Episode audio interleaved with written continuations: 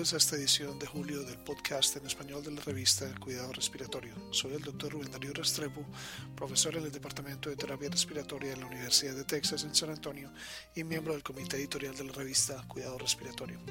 Este resumen llega a ustedes gracias a la colaboración del licenciado Gustavo Holguín, kinesiólogo fisiatra del Hospital Juan P. Garrahan de Buenos Aires, Argentina, y fellow internacional de la Asociación Americana de Terapia Respiratoria.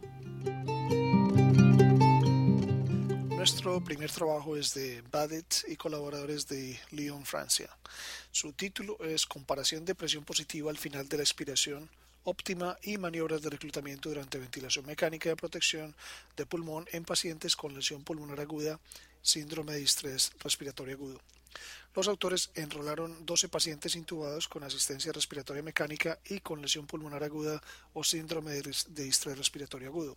Se llevó a cabo una maniobra de reclutamiento con una inflación sostenida de 40 centímetros de agua durante 30 segundos y luego se colocó un PEP, e que voy a denominar PIP, de 24 centímetros de agua. Después de esto se redujo gradualmente el PIB 4 centímetros de agua cada 10 minutos. Mantuvieron la fracción inspirada de oxígeno en 80% y luego de cada descenso de PIB midieron el PaO2. PIB óptimo se define como el punto de PIB por encima de la cual la PO2 disminuye un 20% o más. Todos los pacientes se sometieron a un periodo de ventilación con un volumen corriente de 6 mililitros por kilogramo de peso corporal a nivel de PIB fijado antes del experimento y con una meseta de presión inferior a 30 centímetros de agua. A continuación, cada paciente fue sometido a tres estrategias de ventilación, cada uno aplicado por una hora. PIB óptimo solo, PIB óptimo y una inflación sostenida, 40 centímetros de agua durante 30 segundos, y PIB óptimo más respiraciones suspiro. La respiración de suspiro es el doble del volumen corriente de referencia con una presión meseta inferior a 40 centímetros de agua cada 25 respiraciones. El PIB óptimo fue en promedio 12 centímetros de agua. Las mediciones de la normalización de los periodos fueron comparables entre los tres grupos de PIB. En el grupo de PIB óptimo más suspiro, los cambios en PO2 y compliance estática fueron significativamente mejores que en los otros dos grupos. Los autores concluyeron que los suspiros superpuestos sobre la ventilación mecánica protectora pulmonar con PIP óptimo mejoran la oxigenación y la compliance estática de pacientes con lesión pulmonar aguda o síndrome de estrés respiratorio agudo. En los inicios de la carrera del Dr. Hess, los suspiros se, utilizaban comúnmente con ventilación mecánica. Con la introducción del PIP, el uso de los suspiros desapareció en su mayor parte de los ventiladores disponibles en el comercio y algunos ventiladores ya no tienen una función de suspiro. La ventilación protectora pulmonar que utiliza pequeños volúmenes corrientes y presiones bajas en las vías respiratorias es la única intervención hasta la fecha que muestra reducir la mortalidad en pacientes con lesión pulmonar aguda. Pero también hay interés en las maniobras de reclutamiento alveolar que reabren los alvéolos mal ventilados y mayores niveles de PIB para mantener el reclutamiento alveolar. Los estudios clínicos hasta la fecha sobre maniobras de reclutamiento y mayores niveles de PIB han dado resultados variables. También ha habido varios estudios recientes utilizando suspiros como una estrategia de reclutamiento alveolar. El más reciente es este de Badet y otros en este número del Journal. Sus resultados son interesantes, pero como se señala en la editorial de George, Lapin, George y Lapinski, ensayos clínicos más robustos son necesarios para clarificar los resultados que beneficiarán este enfoque. Continuación tenemos el artículo de inhaladores de dosis medida con espaciador en lugar de nebulizador durante el brote del síndrome respiratorio agudo severo en Singapur por Q y colaboradores de Singapur. Los autores evaluaron 50 tratamientos consecutivos con un inhalador y el espaciador en el aparato respiratorio administrados en las salas del Hospital de la Universidad Nacional de Singapur. Se entrevistó a los pacientes después de cada tratamiento durante el brote de síndrome respiratorio agudo y grave. También realizaron entrevistas con 50 enfermeras que tenían experiencia en la administración de broncodilatadores a través de un nebulizador y el inhalador con espaciador. 92% fueron capaces de usar el inhalador con espaciador eficazmente. El 16% de los pacientes prefirieron el nebulizador sobre el inhalador con espaciador. 58% de los pacientes pensaba que el inhalador con espaciador era más fácil de usar que el nebulizador y el 34% pensaba que el inhalador es tan fácil de usar como el nebulizador. 16% de los pacientes pensaba que el nebulizador fue más eficaz que el inhalador con el espaciador en el alivio de sus síntomas. El 96% de las enfermeras prefiere el nebulizador sobre el inhalador con espaciador. 84% piensa que el nebulizador fue más eficaz para el tratamiento agudo de obstrucción del flujo aéreo en el hospital. Los autores concluyeron que en el paciente internado durante un brote de una infección por aire, para el tratamiento agudo de obstrucción al flujo aéreo, un inhalador con espaciador es aceptable y preferido por un alto porcentaje de los pacientes. Sin embargo, un alto porcentaje de enfermeras mostraron una disconformidad respecto a la eficacia y la capacidad de los pacientes a utilizar el inhalador con el espaciador. Aunque la evidencia sugiere que el uso de un inhalador con espaciador es igualmente eficaz a un nebulizador, en muchos pacientes el nebulizador es aún comúnmente muy usado en muchos hospitales. Debido a que los procedimientos de generación de aerosoles en el hospital, tales como la utilización de un nebulizador, han estado implicados en brotes de infecciones nosocomiales, es razonable que los inhaladores de dosis medida en lugar de nebulizadores deban utilizarse siempre que sea posible. El artículo de Q y colaboradores se refiere a esto durante el brote del síndrome respiratorio agudo severo en Singapur. Como se señala en la editorial de Dougherty y Robinson, existen importantes lagunas en la aplicación de conocer la eficacia de las intervenciones, algunas de las cuales simplemente no se aplican debido a la falta de conciencia clínica. Además, la educación clínica no es suficiente para resolver este problema, puesto que el conocimiento no se traduce necesariamente en la práctica. Harbridge y colaboradores de la Universidad de Pittsburgh presenta el artículo Mejora de resultados con la evaluación de rutina del terapeuta respiratorio en la unidad de cuidados no intensivos de pacientes quirúrgicos. En la sala de recuperación de neurocirugía, en la sala de recuperación de cirugía y trauma y en las unidades de cirugía general y trauma, los autores iniciaron un protocolo de, de evaluación y tratamiento manejado por un terapeuta respiratorio que incluía una escala estandarizada y cuantitativa de evaluación del terapista respiratorio sobre el paciente y de intervenciones protocolizadas. Antes y después del inicio del protocolo, los autores recogieron datos sobre la atención de la unidad no intensiva después de la cirugía de los pacientes en riesgo de complicaciones pulmonares. Los grupos de pacientes antes y después del protocolo inicial fueron bien apareados en cuanto a edad, sexo, score de Charlson y la admisión de servicio. La mayoría de los pacientes, ya sea evaluado por un médico o un terapeuta respiratorio, se consideraron que tienen un bajo riesgo de complicaciones pulmonares y no requirieron ningún tratamiento respiratorio. El número de tratamientos respiratorios aumentó después del protocolo de inicio, pero los pacientes que recibieron tratamientos respiratorios después del protocolo inicial tuvieron una estadía más corta en la unidad de cuidados intensivos y en el hospital y menores costos hospitalarios de los que recibieron tratamientos respiratorios antes de iniciar el protocolo. Hubo una tendencia no significativa hacia una menor mortalidad después del protocolo de inicio. Los autores concluyeron que su protocolo de evaluación y tratamiento manejado por un terapeuta respiratorio de una unidad de cuidados no intensivos de pacientes quirúrgicos se asoció con un mayor número de pacientes que reciben tratamientos respiratorios, pero disminuyó la estadía en la unidad de cuidados intensivos y la estadía hospitalaria y a menores costos hospitalarios. Una evaluación de rutina del terapeuta respiratorio de la atención de los pacientes de las unidades no intensivas puede reducir las complicaciones pulmonares en pacientes de alto riesgo. Estos datos sugieren que la rutina de evaluación manejada por el terapeuta respiratorio sobre los pacientes en, en la UCI no puede reducir las complicaciones pulmonares en pacientes de alto riesgo. Estos resultados son interesantes y potencialmente importantes, pero dadas las limitaciones señaladas por los autores, el método descrito debe ser estudiado más para apreciar la generalización de los resultados. Ray y Boone de la Universidad de Kansas para Ciencias Médicas en Little Rock presentan el artículo Educación Clínica en Cuidado Respiratorio, una evaluación de necesidades de capacitación con preceptor. Vía correo electrónico, los autores pidieron a los directores de los programas acreditados en terapia respiratoria responder a una encuesta basada en la web. 74 directores de programa de terapia respiratoria de los programas a través de los Estados Unidos respondieron. 83% de los programas encuestados ofrecen un título de asociado y el 16% ofrecen un grado de bachillerato. La mayoría de los programas encuestados usaban preceptores clínicos no remunerados. El 32% de los encuestados indicaron que los preceptores no habían recibido ninguna, ninguna formación de preceptor. Entre los preceptores que sí recibieron capacitación, la duración de la formación varió desde una hora a seis semanas. La capacitación fue dictada en general por el director de educación clínica o por un profesor del programa. El 81% de los encuestados cree que es necesaria una capacitación estandarizada para preceptor.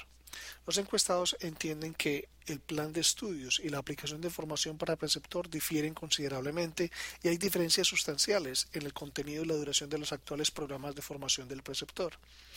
El 72% de los encuestados había experimentado obstáculos a la formación del preceptor.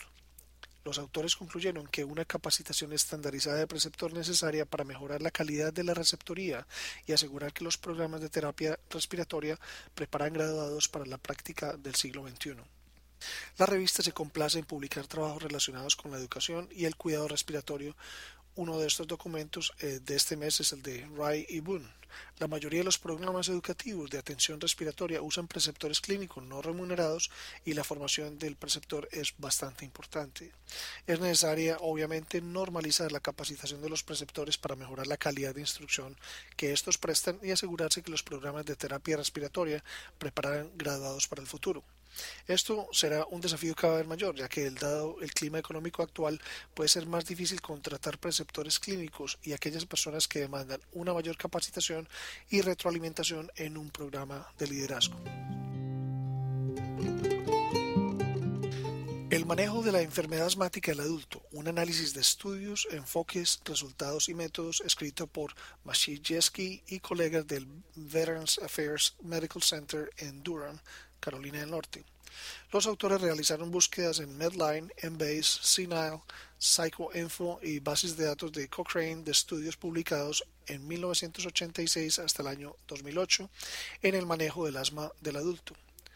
Con los estudios que cumplieron con los criterios de inclusión de los autores, examinaron la clínica, el proceso, la medicación, economía y los resultados informados por el paciente, el diseño de los estudios, el proveedor de colaboración durante los estudios y los métodos estadísticos.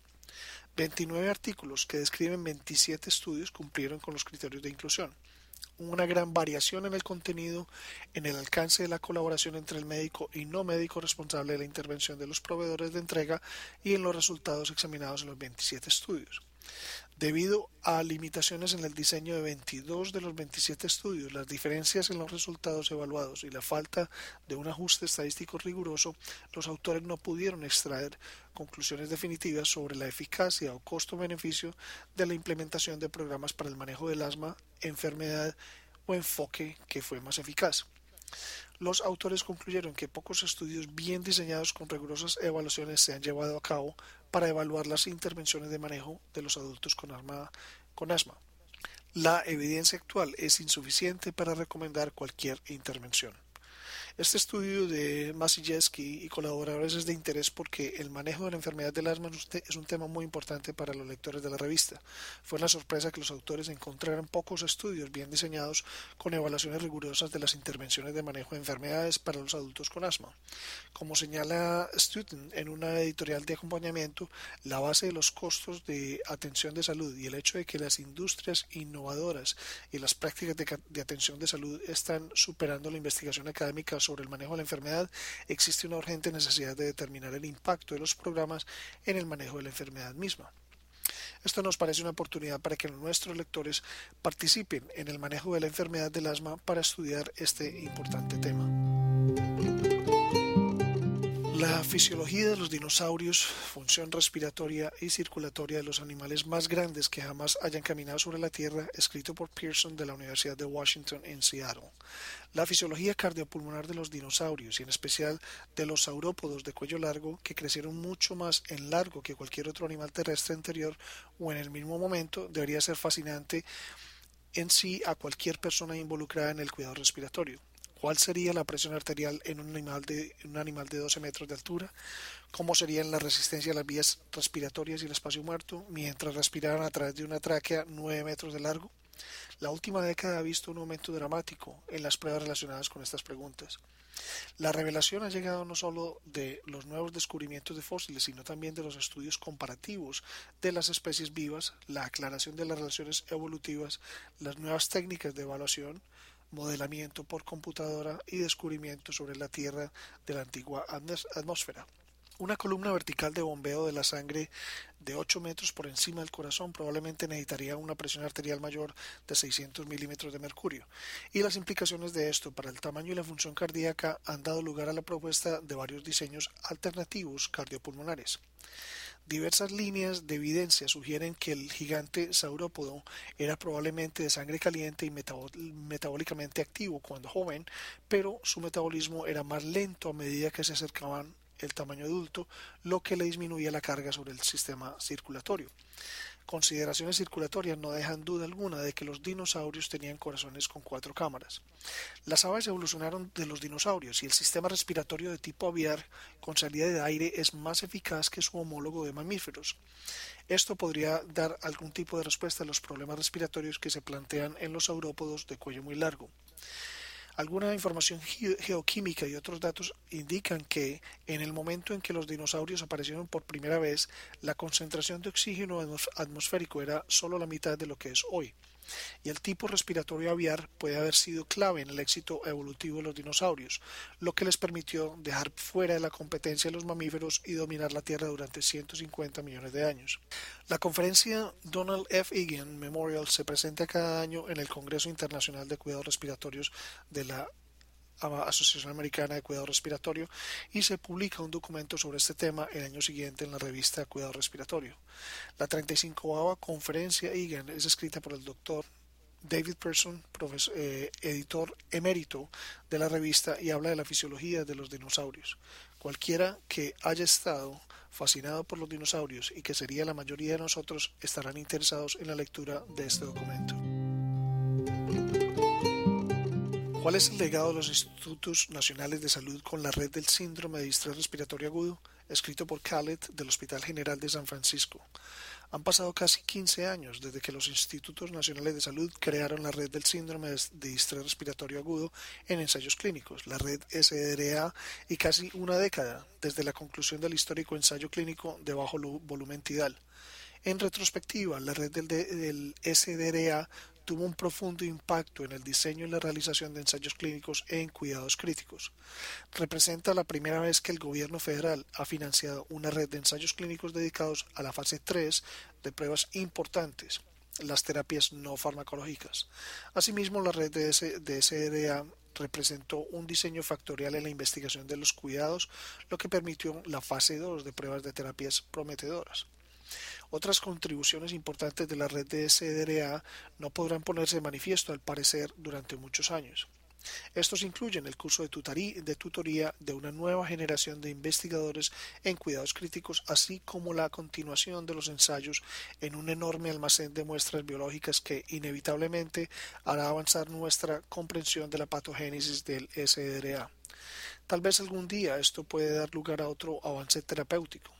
Parte del legado de la red de, del SDRA seguramente habrá sido la apertura de un diálogo sobre el diseño de los ensayos clínicos en cuidados críticos, así como un esfuerzo concertado para mejorar la protección de los temas inscritos en los ensayos.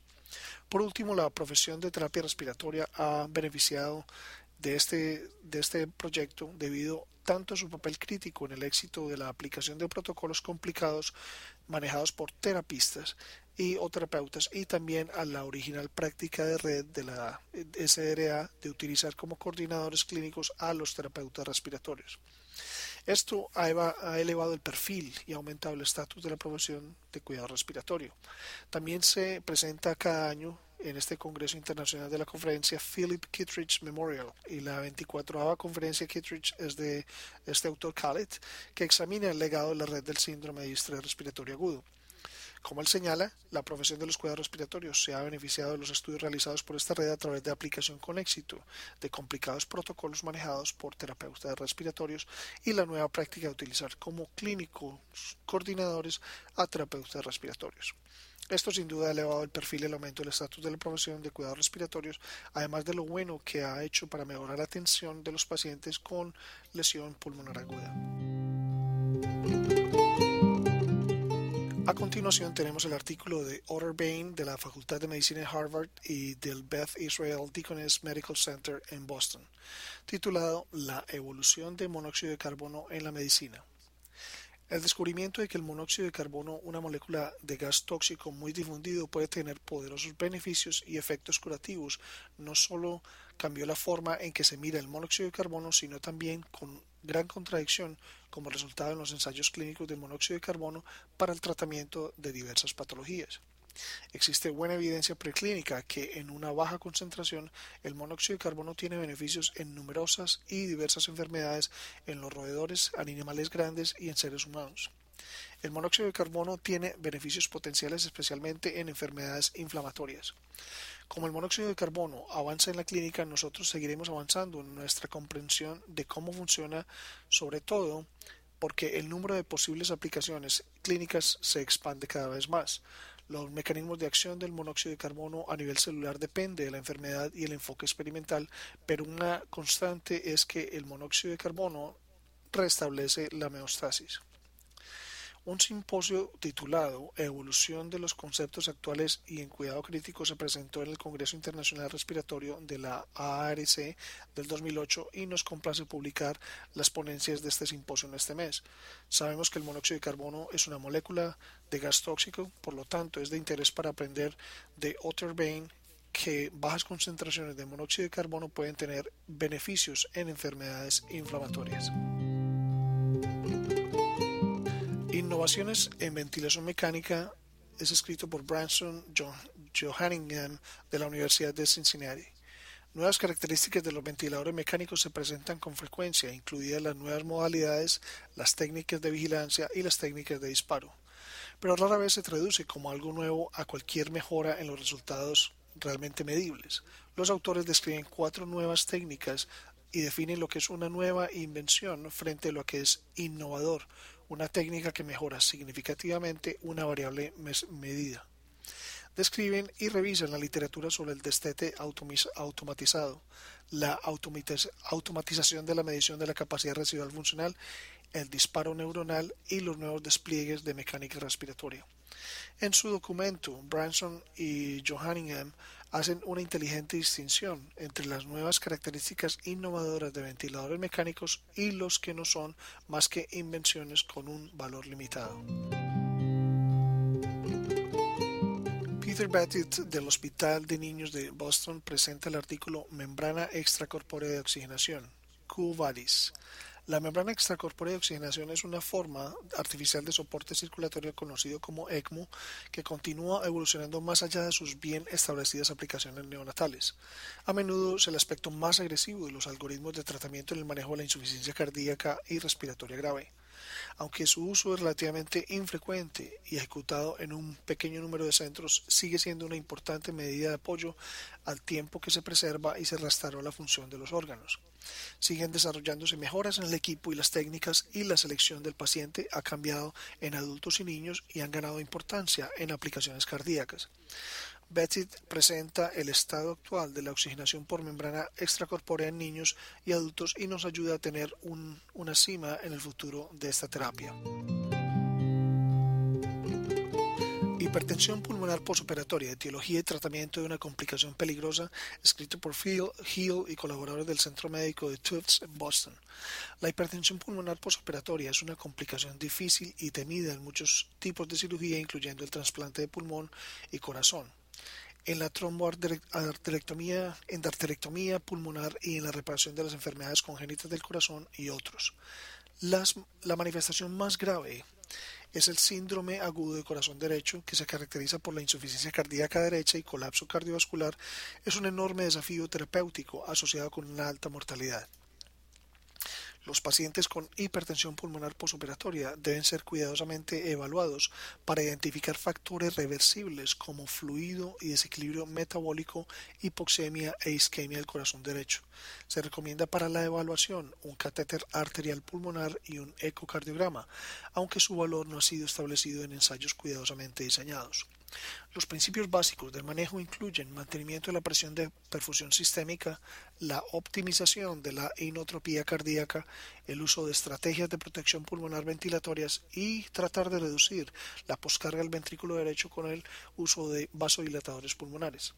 Lamentablemente se carece de ensayos controlados sobre los que se base la terapia y la mayoría de los enfoques están eh, apoyados por solo la evidencia anecdótica o no controlada. Una mejor comprensión de la fisiopatología, la insuficiencia cardíaca derecha y ensayos controlados y compradas, terapéuticas son necesarios si queremos hacer progresos en el tratamiento de esta condición hasta ahora altamente mortal. En el documento final del simposio, Hill y colaboradores analizan el manejo de la hipertensión pulmonar posoperatoria, una difícil y temida complicación de muchos tipos de cirugía. Bassani et al. colaboradores de Sao Paulo, Brasil, presentan ventilación no invasiva en, un paciente, en una paciente embarazada con insuficiencia respiratoria con el síndrome del ácido transretinoico. Informan de una mujer embarazada de 34 años de edad con leucemia promielocítica aguda que desarrolló fallo, falla aguda de las vías respiratorias por el síndrome. La ventilación no invasiva se aplicó para mejorar el intercambio gaseoso, reducir el trabajo respiratorio y evitar la intubación. Inicialmente se aplicó ventilación no invasiva continua, entonces se redujo progresivamente la cantidad de tiempo diario en ventilación no invasiva mientras su condición mejoraba. Fue liberada de la unidad de cuidados intensivos después de 12 días. Tres meses después de alta hospitalaria, la mujer tuvo por parto vaginal a un bebé saludable. La ventilación no invasiva fue eficaz y segura para la madre y el feto y debe ser considerada para la insuficiencia respiratoria en pacientes embarazadas, especialmente si están inmunosuprimidas. El caso de enseñanza de este mes por Peña aborda el diagnóstico diferencial de los nódulos y masas pulmonares en pacientes inmunocomprometidos. Los esperamos el próximo mes. Para recibir el contenido tanto de esta edición de la revista como de las pasadas, visite nuestra página web www.rsjournal.com y allí podrá suscribirse para recibir los podcasts de las próximas ediciones.